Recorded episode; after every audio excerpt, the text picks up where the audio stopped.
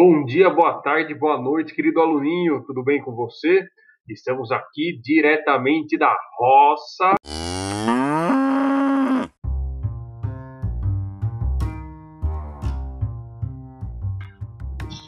Em mais uma edição da Rádio Tafarelo. Todo mundo tranquilo aí? Hoje, então, gente, depois da nossa última aula, onde vocês assistiram ao filme A Revolução dos Bichos, do autor George Orwell, hoje, portanto, nós iremos discutir rapidamente aqui algumas curiosidades sobre a vida desse autor e, no final deste programa, darei as instruções para você fazer uma atividade. Vamos que vamos!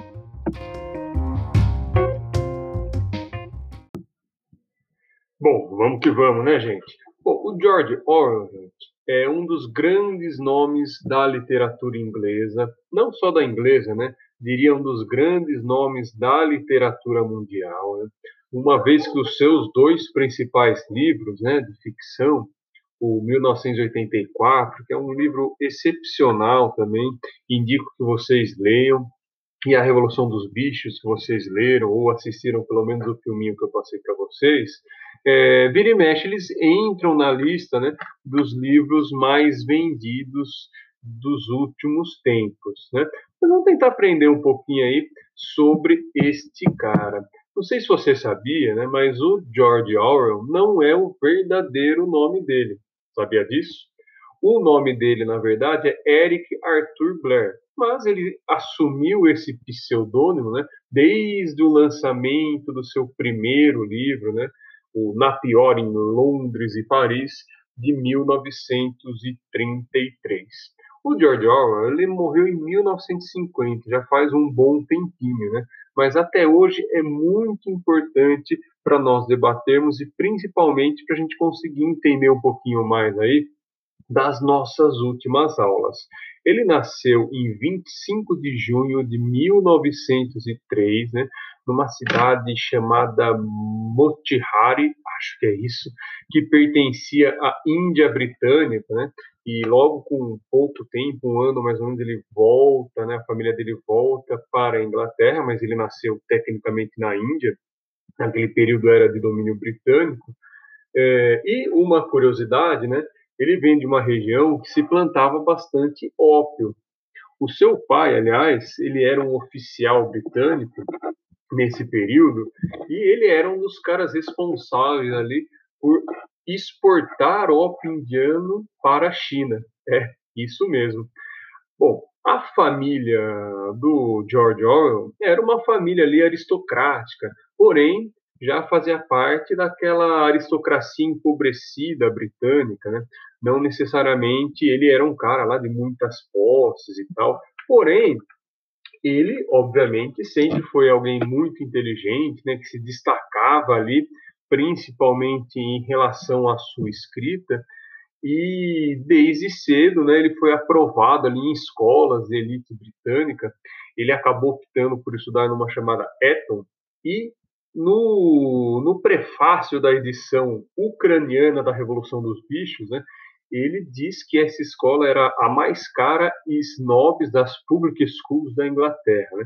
Ou seja, você vê aí que nesse período aí, não necessariamente ele era um cara muito satisfeito ali com a educação inglesa, certo?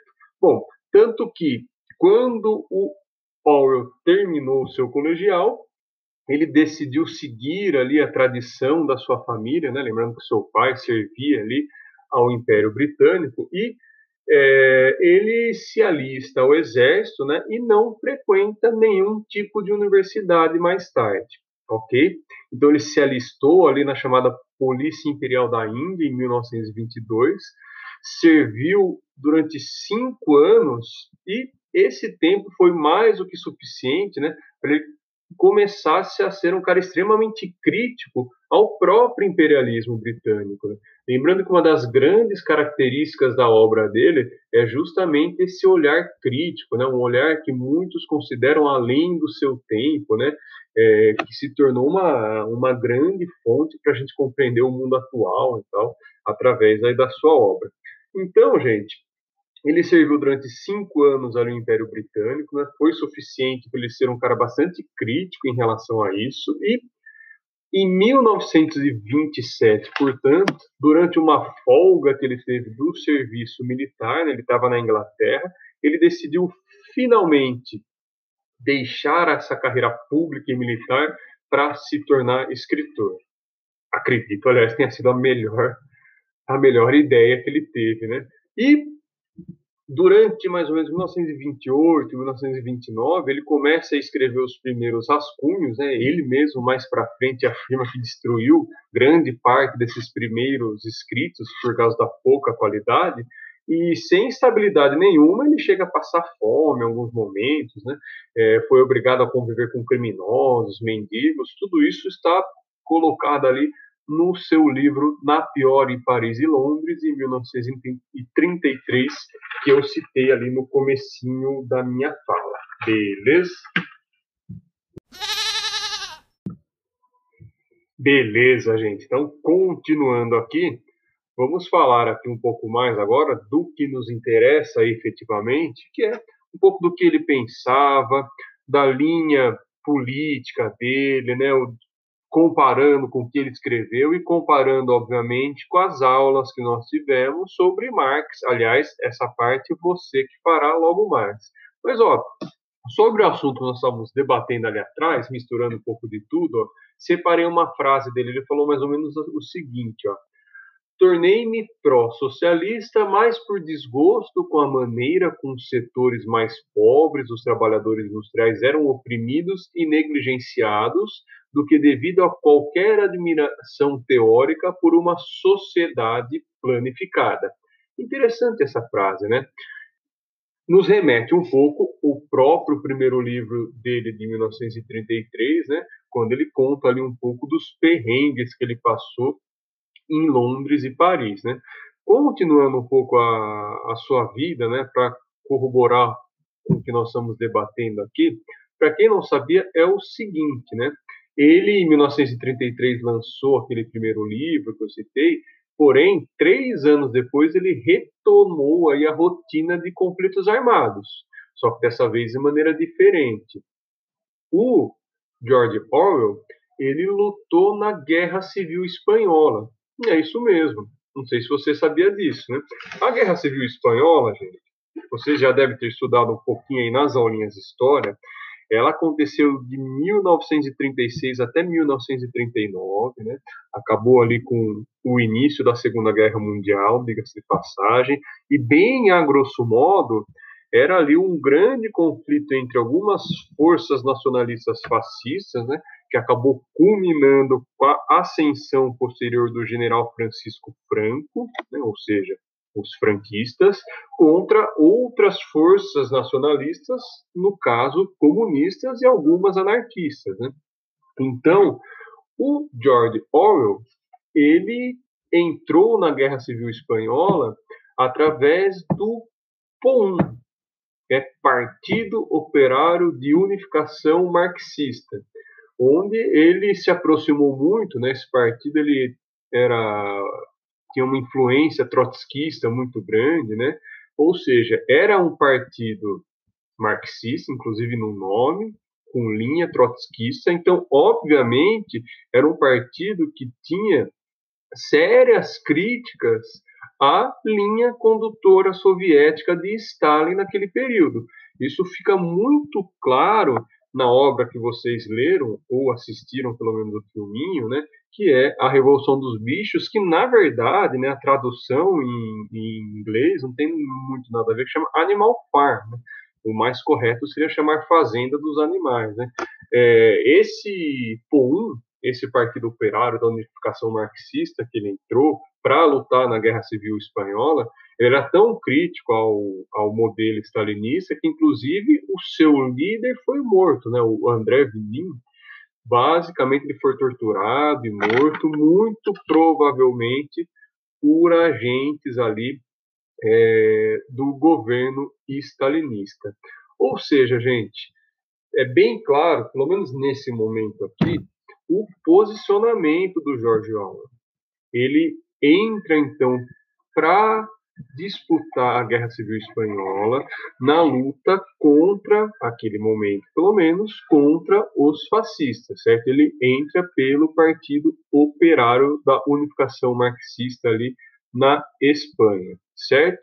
Então, gente, esse período aí é, foi muito importante para a formação ali do George Orwell, e nesse momento pré-segunda guerra e tal, é o momento em que ele acaba, digamos assim, escrevendo bastante obras, escrevendo bastante livros, lembrando que a própria Revolução dos Bichos ela é de 1945, ou Animal Farm, né? e basicamente, né, é, a morte de George Orwell ocorreu lá só em 21 de janeiro de 1950. E mesmo ele tendo servido o exército, entrado na Guerra Civil Espanhola, conforme eu citei aqui, ele não faleceu por nenhum conflito armado, não. O George Orwell morreu em 21 de janeiro de 1950, ou seja, aos 46 anos, por tuberculose. Né? Ele está lá enterrado na igreja, numa igreja anglicana, e no túmulo dele está apenas o seu nome de nascimento, Eric Arthur Blair, certo? E o Animal Farm, ou Revolução dos Bichos, tem uma curiosidade, né? O livrinho que vocês leram é de 1945, já sei, ou seja, está no auge ali da, da, do início da Guerra Fria, está começando a Guerra Fria, auge nada, né? Está começando ali, a guerra mal tinha acabado, a Guerra Fria nem tinha começado, né? Assim, de maneira bem quente, como foram principalmente os anos 50. E assim, o filme que vocês assistiram é um filme da década de 90. Ele é de 1999. Agora, antes disso, teve um desenho animado, acho que se vocês derem uma procurada no YouTube, vocês acham, de 1954, que inclusive esse desenho animado, por curiosidade, ele foi financiado pela CIA. Sim, a CIA encomendou a fabricação desse desenho, que obviamente era um desenho muito crítico ao modelo stalinista. Por outro lado, né, a obra dele, 1984, que eu tenho certeza que muitos de vocês já leram, né, é outra obra que durante muito tempo alguns consideravam né, como uma obra crítica ao modelo soviético, mas a cada segundo que passa, a cada ano que passa, fica mais claro que essa obra é extremamente atual, né, e, na verdade, ela é crítica a todos os sistemas que, de alguma maneira, cerceiam a liberdade humana. Vamos que vamos. Bom, gente, eu esqueci de falar no, no bloco anterior aí um negócio importante da vida dele. Durante a Guerra Civil Espanhola, ele inclusive ele foi baleado. Sim, ele foi baleado por um franco atirador, entendeu? Entendeu? Franco atirador. Ele acertou a garganta do George Orwell ele não morreu disso, a gente já viu aqui que ele morreu em 1950 só de tuberculose, mas ele sofreu um tiro que atingiu sua garganta, inclusive ele ficou um tempinho aí sem poder falar devido a esse incidente ali ocorrido, portanto, na Guerra Civil Espanhola, certo? Bom, gente, para nós fecharmos aqui, né, algumas curiosidades antes de eu passar a atividade, o George Orwell ele tem uma, uma, vasta obra, né? A gente conhece bastante essas obras de ficção. Eu citei uma outra obra também que ele relata, né, de relatos, ele fala um pouco sobre política e tal. Porém, outro grande campo de atuação dele era o jornalismo. Sim, ele foi considerado um grande jornalista. Né? Ele tinha esse gosto peculiar para analisar conflitos, analisar o, as relações de poder, né? Isso fez com que muita coisa que ele, tiver, que ele escreveu ali no, no furor da, da Segunda Guerra Mundial e tal fosse algo que concretamente ficou, ficou comprovado depois. Um exemplo, né? Um ano antes da invasão nazista na União Soviética, o George Orwell ele tinha previsto isso num artigo que ele havia escrito para um jornal e tal, onde ele dizia categoricamente que em algum momento Hitler ia invadir a União Soviética e não deu outra, né? Um ano depois que ele escreveu, isso acabou acontecendo e lembrando que não era uma posição normal ali de todos essa posição relacionada a ele. Então ele tem uma grande importância no jornalismo também. Existe hoje algo chamado Our Foundation. Né? É uma fundação organizada aí pelo primeiro biógrafo do escritor, um cara chamado Bernard Crick, e ela se dedica hoje ainda a reconhecer grandes trabalhos jornalísticos e jovens talentos da escrita política. É uma organização muito interessante. Quem tiver curiosidade, aí dá uma pesquisadinha, dá um Google sobre ela e conheça mais que é legal.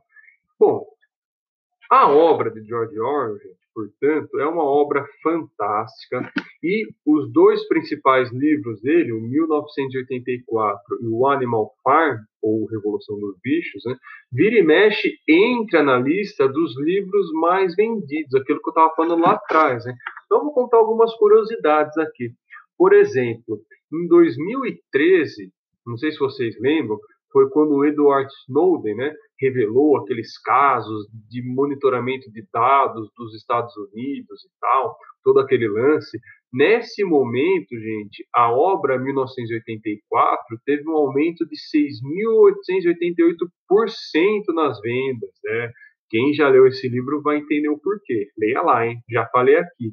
Ela pulou da posição número 12.859 da lista dos mais vendidos para 184. Só que um pouquinho depois a editora fez uma edição junto com a Revolução dos Bichos e acabou ocupando em 2013 o 11 lugar no ranking dos livros mais vendidos. Outro caso semelhante foi agora, ó, janeiro de 2017. É, o 1984, de novo, chegou a estar na lista dos mais vendidos lá da Amazon depois da posse do Donald Trump, certo? Em 2017 mesmo, né, para quem acompanha aí, os editores lá da Amazon colocaram aí o 1984 no primeiro lugar da lista dos 100 livros que você deve ler antes de morrer. Então não perca tempo. Além da Revolução dos Bichos, que eu passei aqui o filme, o livro, você leu, que tem muito a ver com a nossa matéria, veja também ali o 1984, que eu indico que é muito bom, certo? Bom, preparado aí? Que agora, no próximo bloco, eu vou explicar a atividade que você tem que fazer.